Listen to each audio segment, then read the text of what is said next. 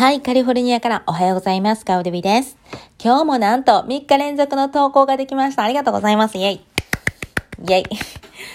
というのもまたやっぱり、あの、安野の城で旦那様が子供たちを送ってくれてるので、あの、私の自分自身の記録を残すということができております。しかしまだ8時半、8時8分なんですね。8時半から学校で、まあ、5分ぐらいで行ける距離なんですけど、どうしたんでしょうか？今日はもう遅いよもう行くよとか言って、急いで出てましたね。多分、学校行く前にちょっとどっかスーパーかなんか寄りたいのかな？何なのかな？まあ、いいけど、何を勘違いしたのか、勘違いはしてないのかわからないですけど、行きました。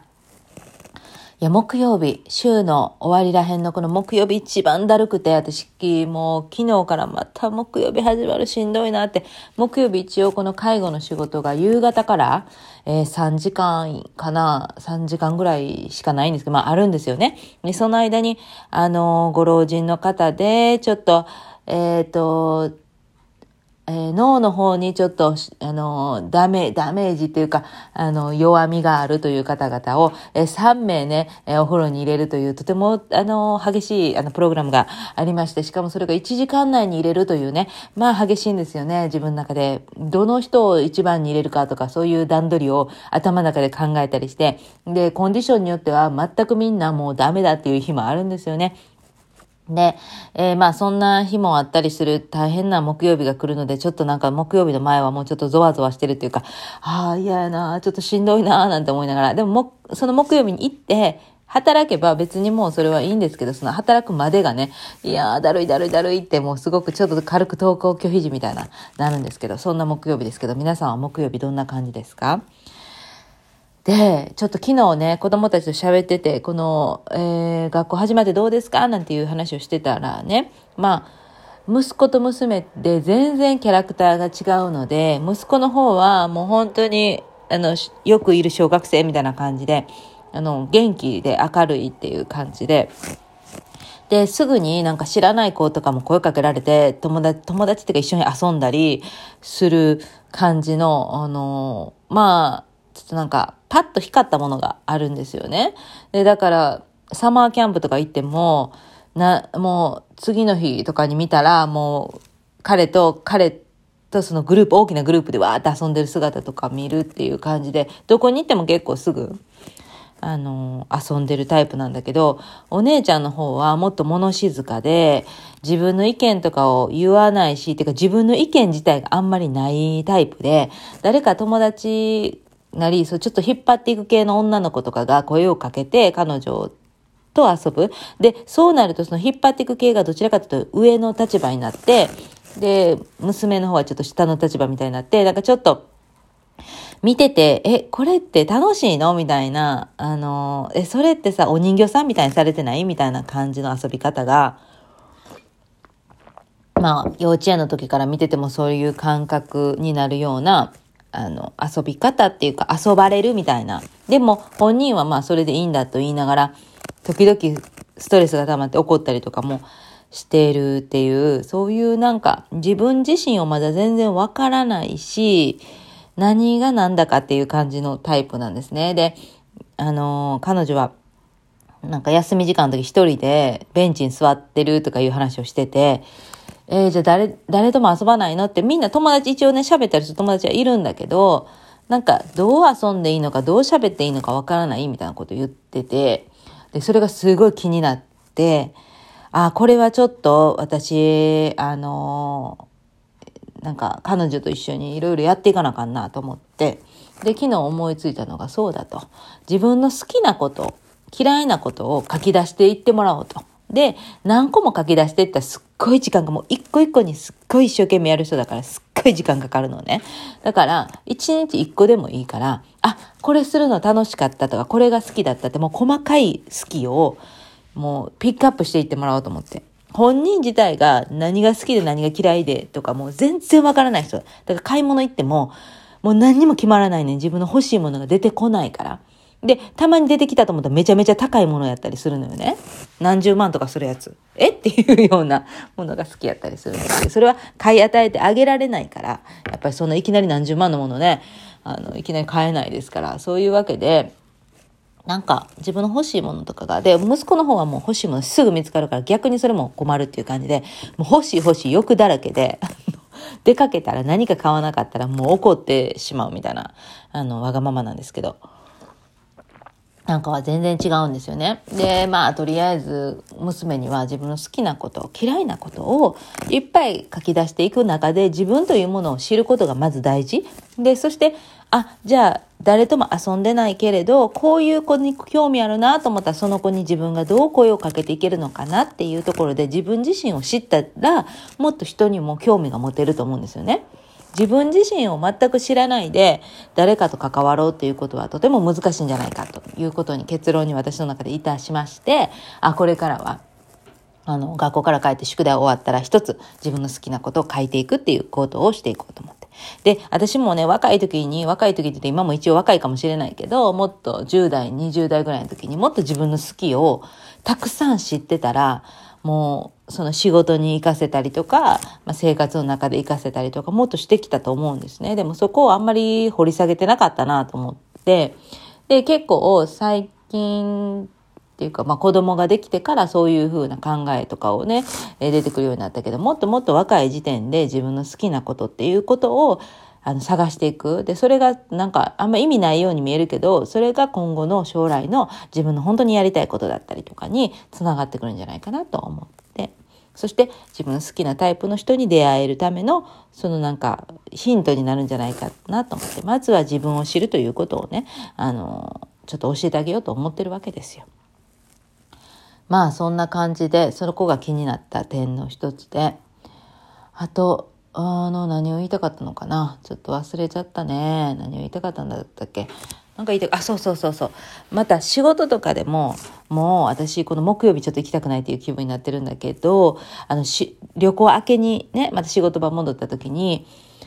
あ、なんか大変やなと思ったんですよね。その働いてる人たちのあのフラストレーションだったりとか、あと、いてるご老人の方のその大変さだったりとか、なんか見た時に、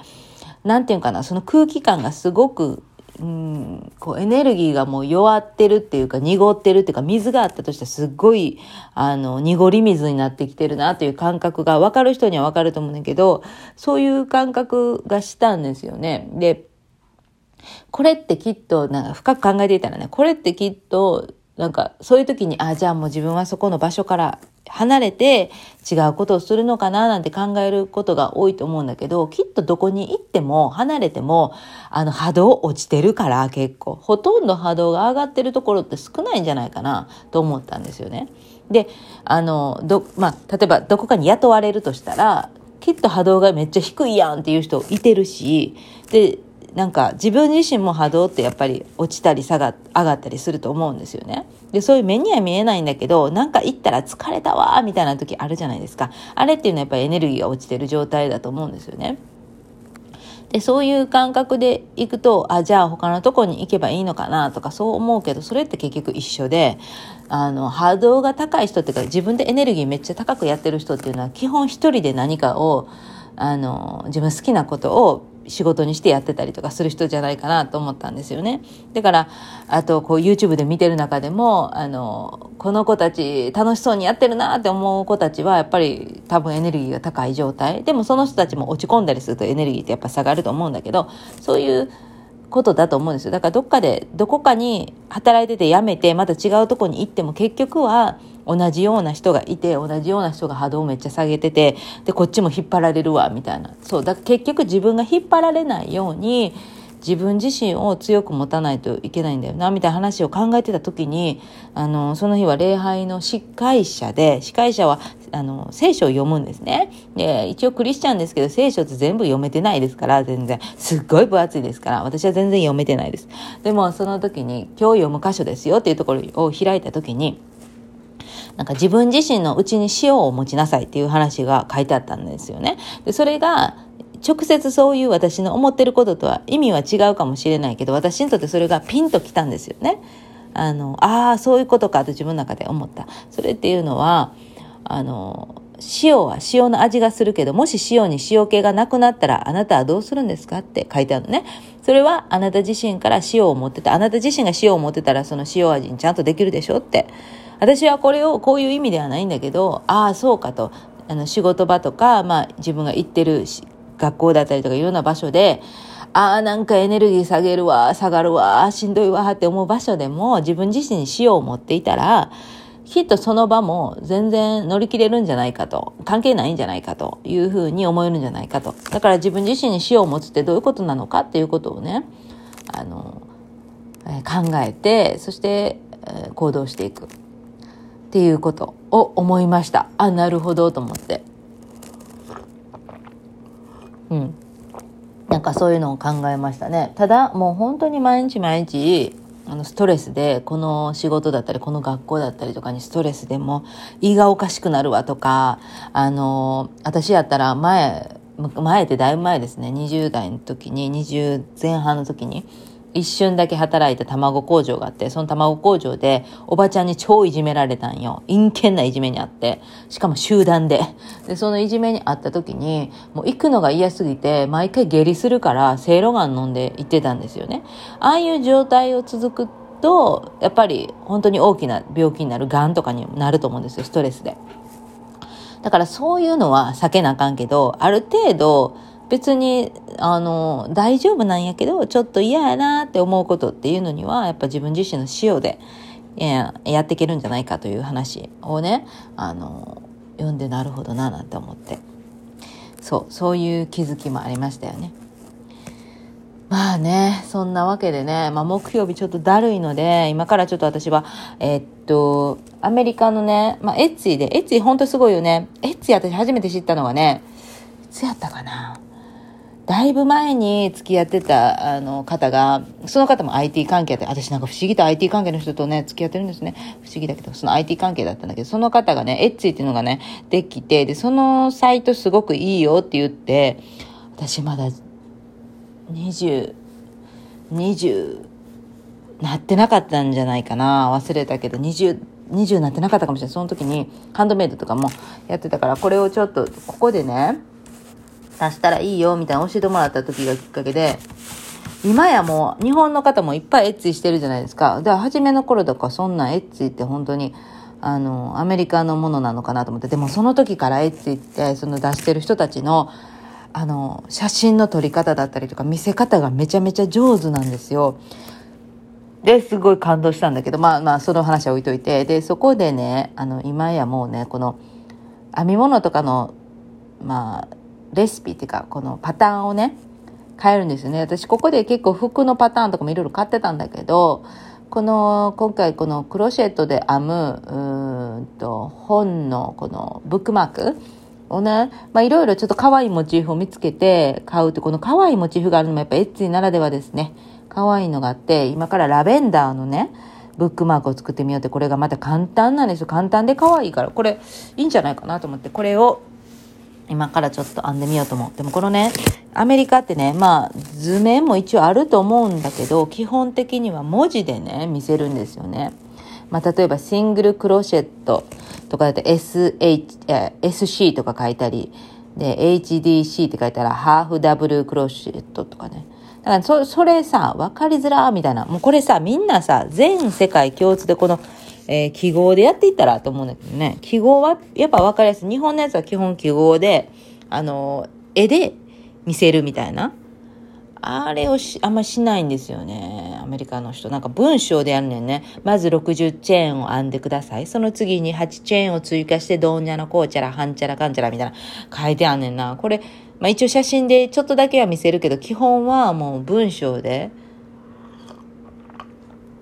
こういうレシピっていうのはね、基本はね、もう絵で見せた方がね、分かりやすいため作業しながらやるからね。まあまあそんな愚痴はいいんですけど、今からそれを編んでいきたいと思います。なんかそういう風に日常だるいねんけど、一つちょっと楽しみを、ちっちゃな楽しみがあれば、まあ結構乗り切れるかなと思いますね。まあ基本しんどいでしょう。生きてたら基本しんどいでしょ。これはまあ仏教の言葉であるんですけどね。あの、何でしたっけ？えっと、えっ、ー、と、生き、あちょっと忘れちゃった。生きることは苦労しかないみたいな言葉があるんじゃないあるじゃないですか。あれでもうほんと生きてるうちはもう苦労しかない。しんどいことしかないっていうか、だってさ、おかしいねんな。あの、木曜日がしんどいなんて若い時思ってなかったのに、年いってきて、これ今よ、木曜日めっちゃしんどいんですよね。だから、日曜日まで持たない体が。週の半分でもう疲れてるっていうね、状態。なんかもうそういうふうにやっぱり年取っていくとどんどん苦しくなっていくし、痛みもね、なんか無駄な痛みが増えていくしね。やっぱ生きてるうちはもうそんなもんなんやと。ね。まあ、死んだらね、もっとこう楽な世界に行くんでしょう。知らんけど。これでさ、死んでもさ、同じ世界ってびっくりするね。死んだ人しかわからないからあれですけど。うん、かといって、なんか大きな病気して苦しみながら死にたくもないし、あの、長生き、長生きはまあいいか。長生きやけど、その、なんていうの、寝たきり状態とかもちょっと嫌やし、とかね、もういろいろね、わがままですから考えますけど。まあそんな話はいいんですけど、あのまあ日常の中にちょっと楽しみを。しかも、この、あのレーサー編みのこのモチーフ編みっていうのは、すぐ終わるんですよ。一つの作品が。基本。基本的に、えー、っと、まあ30分もいらんかなぐらいでできちゃったりするものとかもあるから、私これが好きなんですよね。なんか終わりが、時間がそこまでない人だから、この短期間の間にちょっと自分を癒せれるっていう、この終わりがね、あるっていう状況はすごく嬉しい。だからね、ぴったりなんですよね。で、不思議と、あの、私、えっ、と、私が1歳もなってない時に亡くなったおばあちゃんが、芦屋のおばあちゃんって言って、足ばあちゃんって呼んでたんですけど、父方のおばあちゃんがね、交通事故で55歳とか、52歳、3歳、それぐらいの若さで亡くなってるんですよ。うん。で、それはもう完全に、あの、相手が悪い。車に、えっ、ー、と、こえっ、ー、と、あれで、信号待ちで、え赤信号で待ってた、立ってたところに車がバーンって入って、おばあちゃんだけが、え、ー、と、犠牲になったんです。みんな気づいたから逃げたんですけど、おばあちゃんはその時本を読んでたんですって。なんか本を立って、立ちながら読んでたから、バーンと、えー、引かれて、えー、ポストとの間にバーンと挟まって亡くなっちゃったんですけど、その、おばあちゃんがね、レース編みをしてるおばあちゃんで、えっ、ー、と、なんていうの、レースで子供の服作ったりなんやかんや作ってもうね、レース編みがすごかったんですよ。で、その血を引いてるのか、うちの姉がね、そのね、レース編みをね、しだした時に、え、足ばあちゃんのね、やってたのとそっくりやな、みたいな言ってたんだけど、今やもう私もやっとね、やれるようになってきて、でも私の場合は、えー、20番っていうのかな、この糸が、まあ、そこまで細くない糸でやってるんですね。で、もっと細い糸でやると、あの、私は多分ちょっとやりづらいな手がやっぱ結構デカめのゴツゴツした手なので、ちょっとやっぱこれぐらいの細さまでやなという感じでやってるんですよ。はい。というわけで、まだまだ、あの、ちょっと編んでいきたいと思いますので、今日もこの辺で、失礼いたします。今日も聞いてくださってありがとうございます。皆さん素晴らしい一日を過ごしてくださいね。カリフォルニアからでした。オーバー。